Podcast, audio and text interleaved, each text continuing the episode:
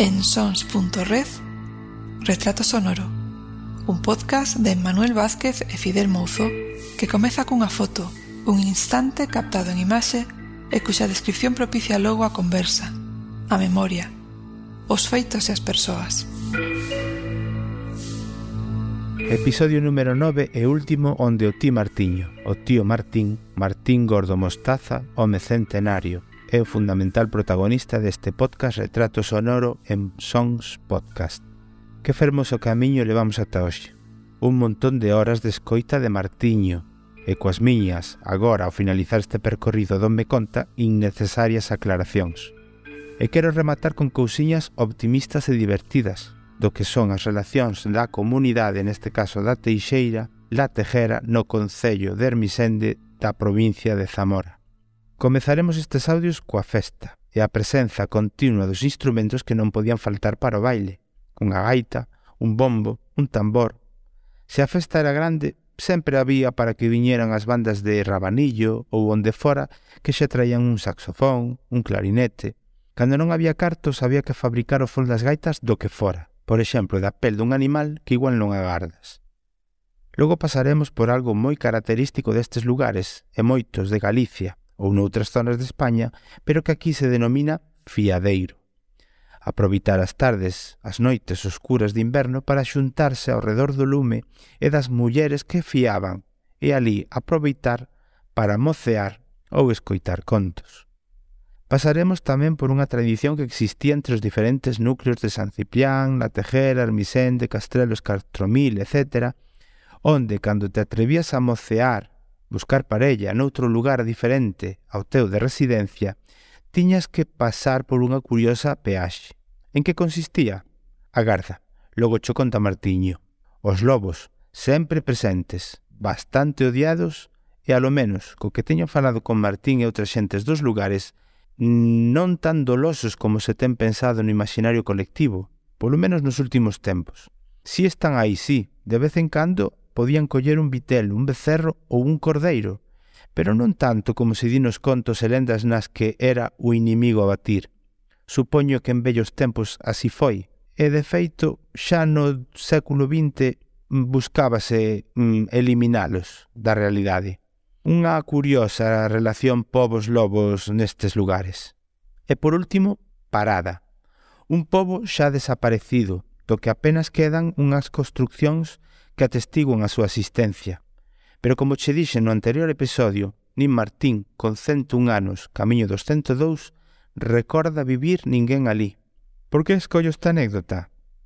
A volta deste derradeiro... Verás, verás, que te vou a contar. Co ti Martiño explícocho de forma breve e que servirá como colofón a este podcast. Imos a él. O fiadeiro chamábasle fiadeiro.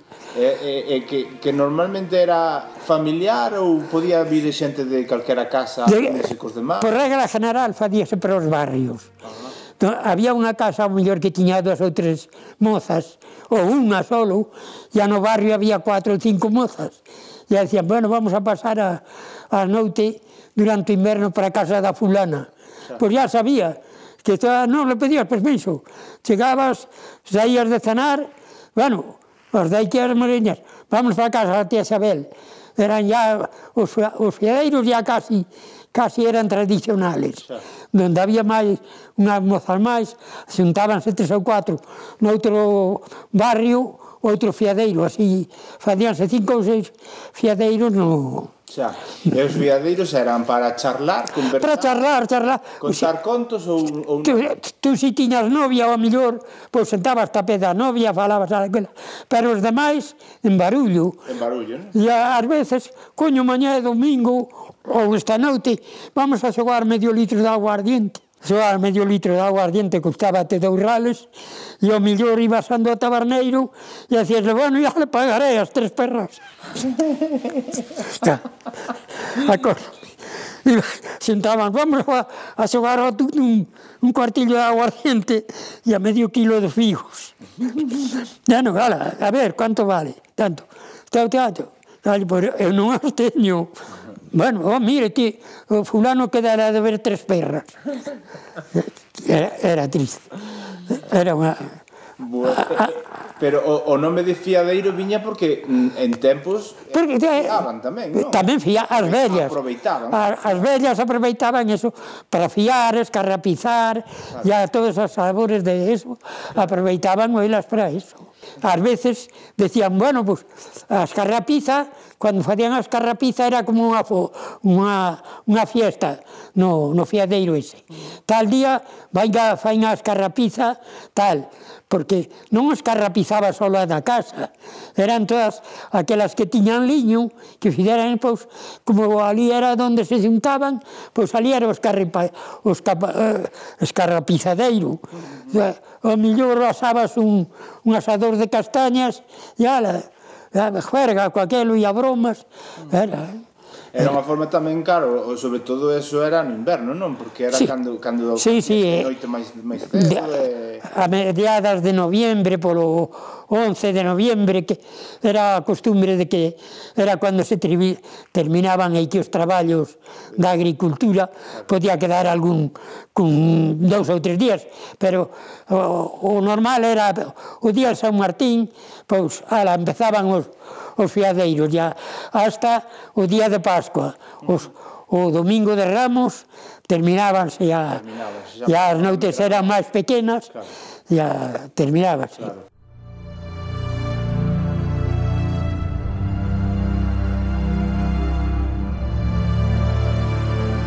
Eso tiña algún tipo de peaxe tamén forma de viño ou non? non sí, sí, sí, sí, sí. Cando viña alguén a, a mocear aquí sí, a, sí, sí. ao pueblo. Sí, viña un de fora, tiña a súa novia, así que vías que andaba dous ou tres días cunha moza, pois, íbase, normalmente fui donde dous ou tres, e mira, aquí hai esta costumbre, se si queréis pagalo, pagalo, se non por eso non hai nada. Nunca, nunca me dixeron que non. Alguns eran guardias. Os guardias eran os que máis se le facía porque viñan aquí guardias de solteiros. Ya, claro, tiñan unha paga, pois, logo botaban novia. Claro. Pero, e, oye, mira, hai que a costumbre esta, si eh, polas boas queréis non se vos vai a fazer nada, pero, xa, no, no, no, no, pero, a ver, un día que tengamos libre por la noche, para que non, no, llama la atención el comandante puesto, el día que tengamos libre por la noche, un domingo, pues nos aguntamos y ya está. Invitamos. Eh, E a un do pueblo de fora e pasaba igual. Así que, oi, mira, ya sabe lo costume, no teu pueblo igual. Claro. Que fías, ya ver... Claro, claro. Sí, porque usted foi a Castrelos, non? E a, o que te iba a decir eu, sí. de, deso, deso.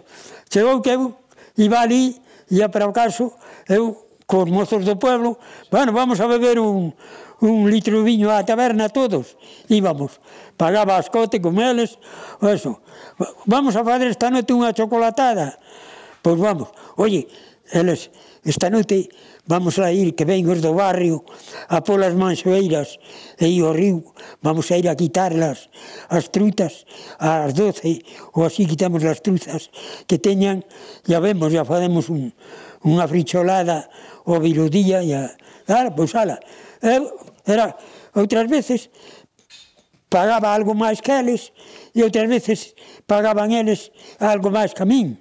O caso é que eu considerábame mozo do pueblo e eles considerábanme mozo do pueblo tamén. Pois así está. Chega unha, unha ocasión un dermisende que tamén tiña novia ali andaba de novio coa madre desta rapaza que, que Tede Sánchez Bianca, creo que estuverte tú. Outro día mar... era a madre esa, coa, coa, coa madre desa. Esa andaba un dermisen detrás dela, batea eh, medios novios. E era, no inverno, o baile fadíase nunha corte. Ah, era, aquel día estábamos seis ou sete de aquí, e había outros dous de aquí que tamén andaban medios detrás de dúas rapazas, pero ainda eran algo frescos, non, ¿Eh? Hai que cobrar o viño ao Martiño.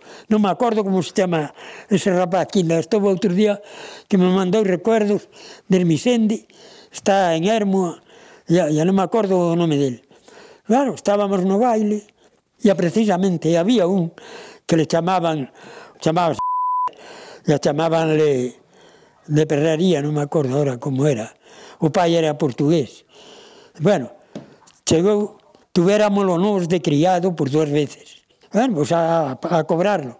Estábamos no baile, e eu levaba, cando viña aquí, ou iba de aquí, levaba unha casata por ir apoiándome e a vir de noite apoiándome. E até aí tiña a casata colgada nunha estaca na corte. E eu estaba ca novia para o outro lado. Cando empezan a sentar así, eh, os mozos, non, que carallo que eran ese. Cando ven, eu lle digo, oh, Martín, Que pasa?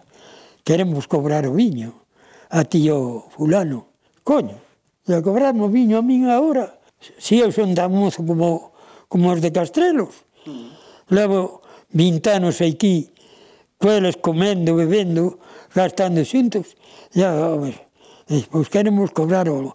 E o, o padre dun deles, dun mozo, dun que era...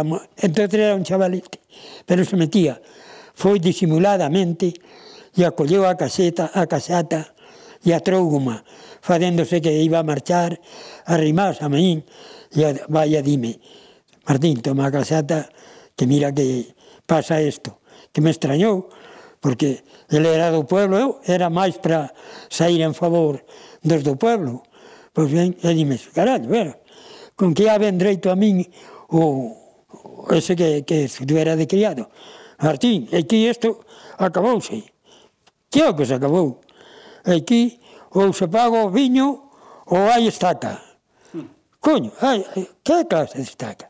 Hai estaca, ou pagai o viño polas boas ou polas más. Digo, oi, polas más, polas boas, pagas o que sea. Pero polas más, nin que vos xuntéis 14 veces os mozos de Castrelos, me cobráis amigo viño. Tal, e nada, nin falar. As mozas que viron aquelo, que iso, pois largaronse todas botando centellas. Ya, ya só quedemos as, os mozos. Ya, colleron, pois, ya, e que hai que pagar o viño. Digo, pois eu non pago o viño. Eu, se si queréis algo, e pai, eu agora mismo, collo a bombe para, para casa. Estaban o rapaz ese estaba ca outra rapaza. Pero os outros dous estaban en casa dunha da, da, delas ou dunha tía ou non sei que. Total, que estábamos os dous solos forasteros. E dixo, bueno, pois eu voume, tú quedaste e tal. Bueno, o outro quedouse, e o outro cobréronlo. Cobréronlo. Pero dixele, con que agarrei vime para casa, ya non esperei polos outros, vin dreito para casa, para o domingo siguiente fui e acollí a casata tuve tanta andea, digo, no, isto non o podo levar, porque isto é o primeiro guarrotazo que le dé, parto ah, e despois con que me defendo. Fui para aí, eu según iba, fui, cortei un, un negrillo, mm. que era un, un, un pouco máis grosso, mm. que a casata, ya máis largo, ya preparei así en forma de casato, e a coaquelo, con que cheguei, e a cando iba, o mismo que me trouxera a casata, estaba cas vacas del a entrada do pueblo un pouco por aquí, chamanlo t... Estaba ali, e según me vivo baixar, veixo anda a min a cartera. Non que, veu, que vais, prenda a novia? Sí, di, pois mira, non sei, ya te dixe prandiva. No, pero, dice, mira, son as vacas dela, son as que andan ali arriba en tal sitio. Dice, ah, pois entonces, vou, non entro nin no pueblo, vou por aquí. Pois vai. E, Dice, carallo, pero vos veis armado de outra maneira. Digo, joder, digo, si traigo a casata que las me todo outro día, o primeiro arrotazo, quedome sin nada. Dice, pois vai por aquí. Dice, que pareceme que non te vai a fazer nada. Con, efectivamente fui, estuvemos toda a tarde, a tarde viñemos cas vacas, entrei para o bar, ya entraron detrás de min, Martín, aí vamos, vamos a, a fazer baile, vamos a fazer baile. Ya, Coño, vamos a fazer baile, pois fazer baile. Ah, fizemos baile, ah. non se acordaron baile de, do viño meu. E aquel, aquel día tan arrebatado, pois non sei, porque que día, ya, ya, día ya non.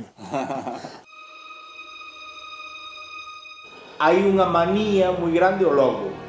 Sí. Pero tampouco sei exactamente se si houbo casos importantes onde o logo fose realmente grave. Es, exactamente. Aquí así, a xente non se costa que a, que acometeran cometeran a nadie. Sí. Eu anduve de noite muchísimo, porque a muller miña era de Castrelo. Sí, e irmá do Fernando, non? E irmá do Fernando, iso mismo. Sí. Bueno, pois, pues, eu iba estaba hasta as dos ou tres da mañá, cuela, e despois viña, pero non pola carretera.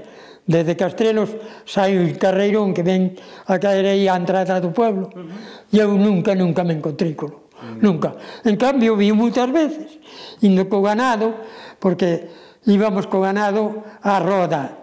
Os que tiñamos ganado menudo, cabras e ovellas, pois íbamos, por exemplo, cada dúas cabezas íbamos un día, ou cada seis, ou o que acordabas. Eu tiña, por exemplo, 30 cabezas, iba cada cinco días, un día por coelas, pois ya sabía que me tocaban seis días. O outro, o mellor, tiña oito o 40, pois tiña que ir oito días. A min só me colleu unha vez un, un cordeiro, pero sair saiume varias veces o lobo, varias veces. E outros, pero así, e alobadas, decía, oi, unha lobada, era como te saían tres ou cuatro lobos, e acollente dous ou tres cibos, ou ovellas, ou que fora, e cando querías darle, o mellor quitabas nunha ou dúas, ou non le quitabas ninguna, porque se unhas collías pegaban un mendrolazo, ya decíamos que as deixaba achagadas, Dice, achagou ali oito cabezas. ou eso. Pero non se, non se facían batidas, non? Non se saía a buscar o lobo tal. O lobo saía ou non saía, pero non se... Saía, pero non, non, batidas así nunca se videron, que me acordo. Non, non, entón non sería un problema tan, tan, tan grave. Eu, eu acordo matar dous lobos, un era no ano 28, Pois mira, tería eu sete anos, era un rapaz de aquí, fora Armisendi, a tallarse, era para ir a Mili, e a tiña unha pistonera daquelas daquel tempo, e entón non había que ter permiso de armas, nin licencia, nin, nada. O rapaz tiña foi, levou eh, a escopeta e cando viña aí no alto que le chamamos, a Portela, cando un lobo tiroule e a matou. Matou e depois andaron pedindo o cuerpo los pueblos, porque cando mataban un bicho deso, iban a ver, para que non le como as cabras mataron, a ver se quer dar a, unha muller daba un huevo, outra, outra decían que foras para o nabo. E despois outra vez, ya isto, tiña eu 30 anos, pero non estaba aquí. Era un rapaz que estaba en Buenos Aires, e bebeu a vender aquí o capital. Ya foron el e un irmão da Dolores, da madre do, do César, e a meu cuñado, que era irmão.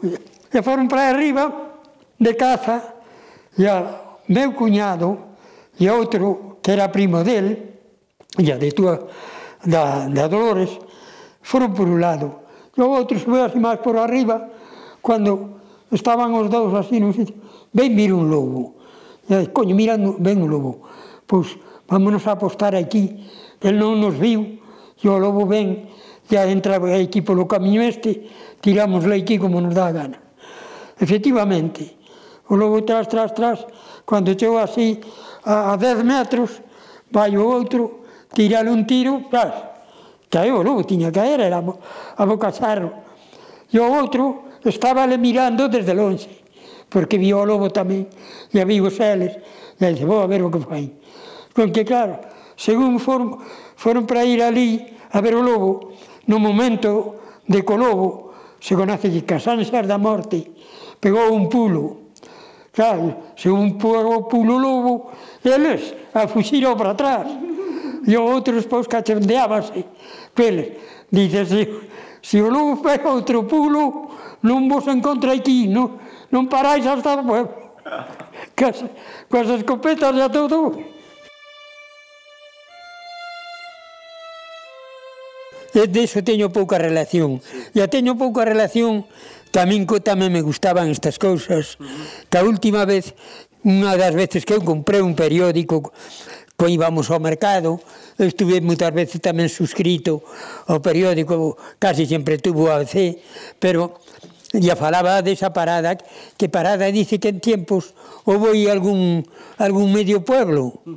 Falaba do compre, como se compradera, como se comprera a parada, que a compreran entre dous veciños, e a non, naquel tempo, claro, era, eran reales, nadie dicía tantas pretas, que custera a aqueles señores 7.000, non sei que reales, uh -huh. de parada.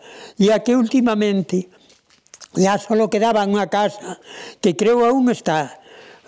Estará ya media caída e todo eso, e a que viña un cura que viña, non sei se era de, desde Castellanos, un pueblo da pé de esos do mercado, Ilane, San Román ou por aí, que viña cada 15 días, era non me parece que era un tal Vicente, que viña nun burrico cada 15 días a decirle misa aí era, eu guardera aquel, aquel periódico porque te, por casi por aquel, porque ás veces discutíamos o origen de parada, entre os que ouvíamos, porque eh, saber non sabíamos nadie. Claro. Pero todos, cando é así, le parece que o que sabes tú, que é a razón, de, claro. que é aquelo.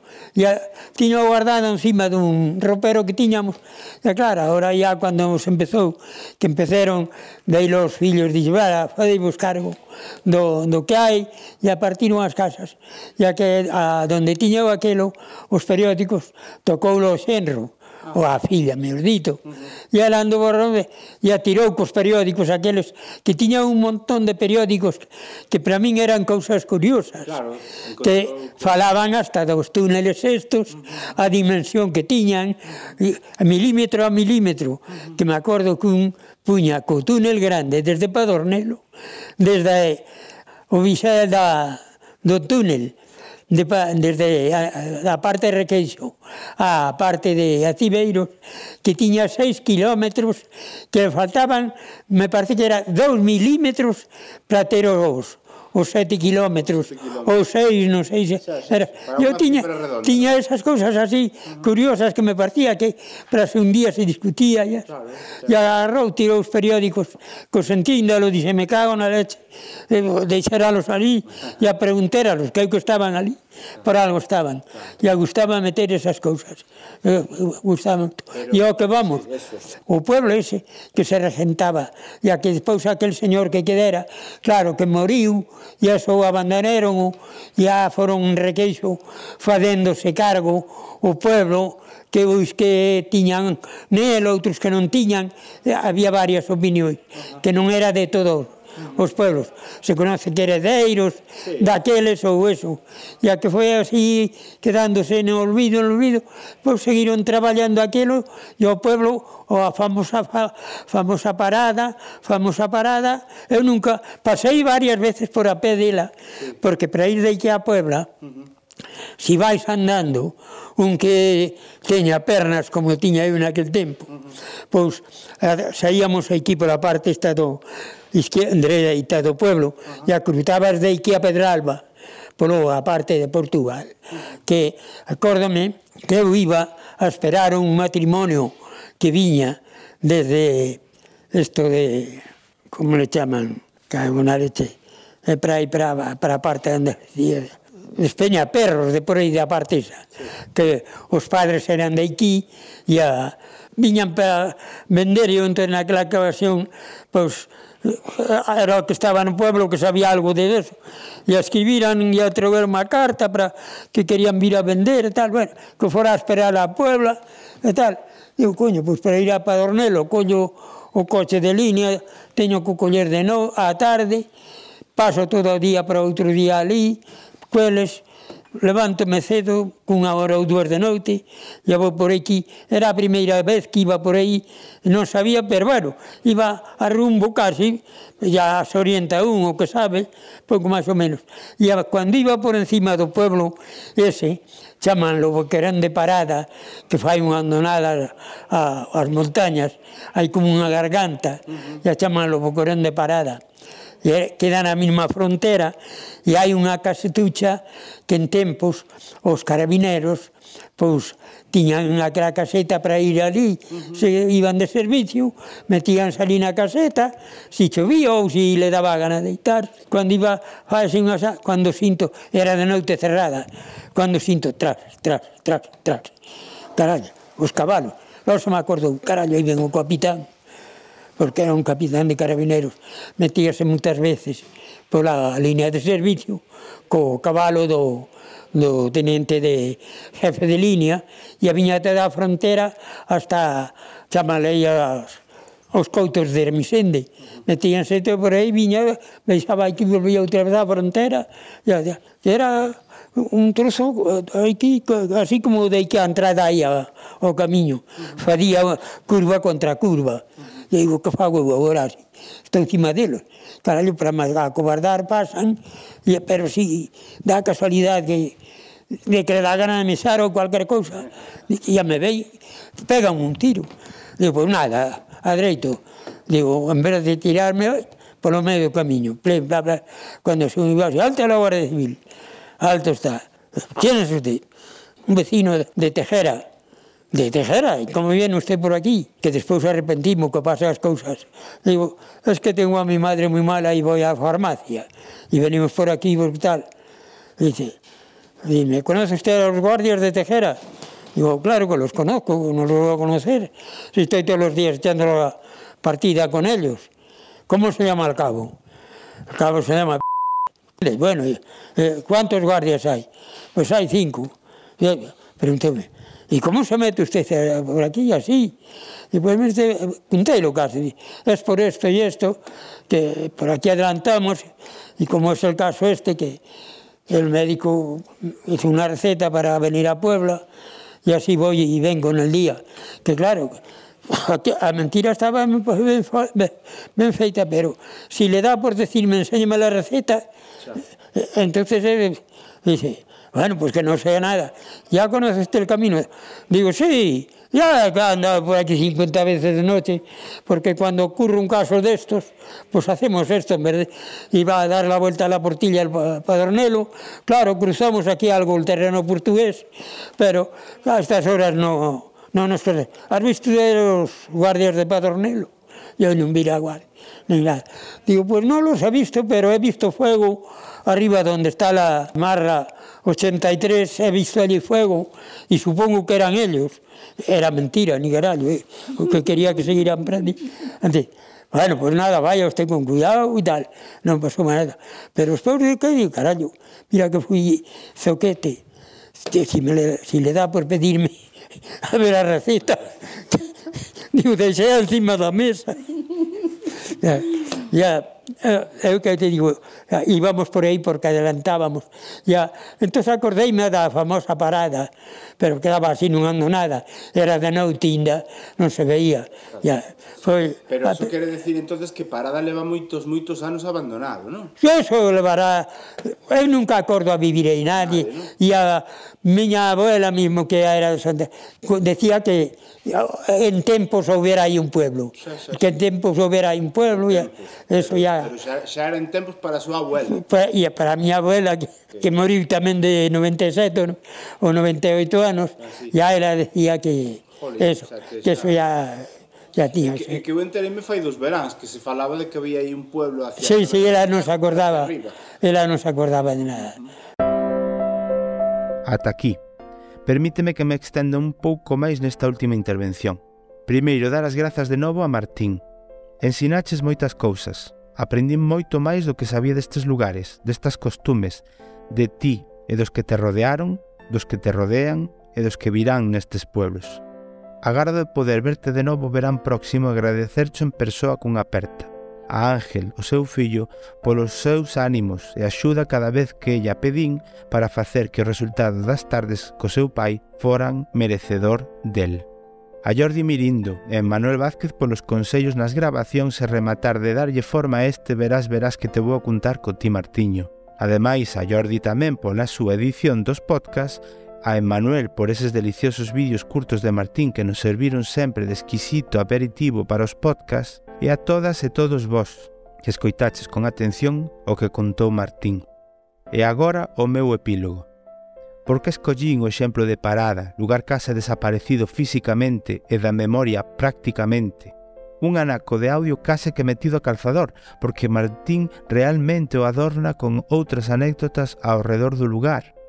Pobos como Parada houbo moitos, moitos lugares e xentes que ninguén apenas recorda. Quero dirixirme a ti que escoitas isto. Escoita o teu arredor. Escoita as túas vellas e os teus vellos. Teñen moito que contar. Fai que traballa a súa memoria se a conservan. E digo a ti que es novo, que cando vayas cumprindo anos daraste conta do que perdiches se non falaches con quen tiña cousas que contar e que por non escoitar perderánse para sempre. Como lugar de parada na Alta Sanabria, que se tes oportunidade de visitar como podes facer noutras aldeas xa abandonadas e perdidas no Courel ou nos Ancares, por exemplo, en silencio observas casas e ruas baleiras. E de golpe, e de súpeto, escoitarás os berros de historias non contadas, ou mellor non escoitadas, porque haberá vía. Facedio.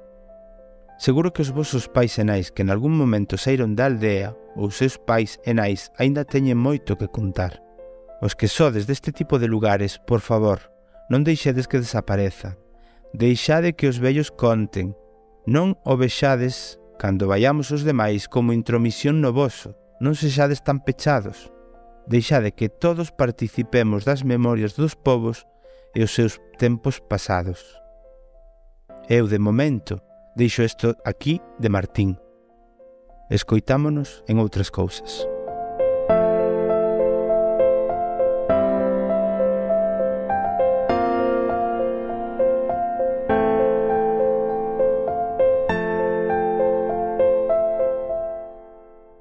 colleunos ás 8 da tarde outra vez aquí a ti máis eu falando. Tamén. Pero ti sabes que hai algún, hai xente que di que que Cervantes, o, o autor do Quijote, era de... De Cervantes. Cervantes, de Sanabria. Sí, sí ese conto é, é a persona que máis destaca por falar desas cousas, el chamase Leandro, que creo que é da zona de Trefacio, de por Sí, sí, sí, sí. Pero ese conto de que Cervantes podía ser de aí, de Cervantes de Sanabria, xa se falaba en tempos ou é unha cousa relativamente nova? O, o verdadeiro Cervantes. Sí. Eu leí hasta un folleto de que decía que antiguamente que se decía que se tomaban os apellidos do pueblo natal Ya que por eso se decía que había un, un pueblecito nunha pendiente de, do partido de, de Puebla Sanabria chamado Cervantes, e a que de aí podría provenir o apellido Cervantes. Porque verdadeiramente eso de, de que de Alcalá de, de Alcalá de Henares tampouco eh, hai que non o pasa a creer. Hai historiadores que non pasan por aí uns que xa de Valladolid, de tal, non sei que, outro que... Pero confirmar de que é eh, de de, de, Alcalá. de de Alcalá de Henares non se confirma. Claro. E é o que pasa, cos historiadores tamén se equivocan. Eh, eh, sabes por que yo digo? Porque eh, o Leandro este señor di que Cervantes era de Sanabria porque na, na non sei se si en Santa Colomba ou en... Sí, Santa, ah, que había moita xente de Saavedra enterrados. Sí, sí. Que posiblemente o Saavedra de... Sí, que en Santa Colomba, eh. Claro. Sí, hai muchísimo. Hai moitos Saavedras. Sí. E que cando se inspirou para escribir o, o, o Quijote, sí, sí. Sancho Panza era por gordos. Sí, sí, non sí. era por panza, era, sí, era, realmente eh, era, era o que fixo era unha adaptación para, para eh, tal. Claro, pero... Eh, esas cousas son curiosas, a verdade, porque podes creer ou non se creer, pero bueno, polo menos el ten argumentos para decir que Cervantes era de, sí, sí, de sí. Sanabria. Decía eu, ya digo, era un, unha especie de boletín oficial. Sí, sí. Un, que era pequeno, tería 12 ou 14 follas. Esquida se conoce por algún de aquí da terra, claro. máis fácil que cuando decía que antes, antiguamente, que os apellidos solían derivarse do pueblo de onde naceran. E E posiblemente que Cervantes existía nunha pendiente que había na cordillera segundera de Puebla, de, o sea, de Puebla, na serra de, de Zamora segundera, ya que posiblemente era o sitio máis chamado a que Cervantes sí, sí. fora de aí. Sí, sí, sí. De feito, hai cousas que coinciden moi ben en canto que, decían a geografía claro, claro. do que contaba. Sí, sí. E cando se fala do tema dos mo de, de vento, todas sí, estas sí, cousas, sí. que non tiñan por que ser dos da Mancha, que podían ser perfectamente como Cervantes con, con, eh, estuvo en guerra, se viaxou por toda sí, Europa, sí, sí, podían sí. ser perfectamente os que hai en Holanda, en nos Países Baixos. Sí, de por claro, claro, porque... Sí, Ángel. A, meu a unha das palabras en, en, en honor a Cervantes dun escritor non me acordo agora como se chamaba que decía que el o que máis admiraba en Cervantes que se puderan escribir tantas historias e a mentiras cunha sola mão. Sí porque era manco, era manco Cervantes. Decía, sí. Y hay que ver el Quijote, que está escrito, creo que son 36 lenguas. Está escrito en, toda, creo, creo, que, que son tri, parte que tengo así, sé que son mutas, sí. pero ya parece que, que está escrito en 36. Claro. Eu teño un, un código que comprei ya lera 40 veces os compendios estos que había nas escuelas, que eran un compendio, pero comprei un que estará novo aí donde na casa que ten agora o, o rapaz, o, o, o Iván. Carallo, leio 40 veces. Se queres falar connosco, podes a través da conta de Twitter, de Facebook e Instagram, arroba o retrato sonoro tamén nos comentarios de sons.red barra o retrato sonoro.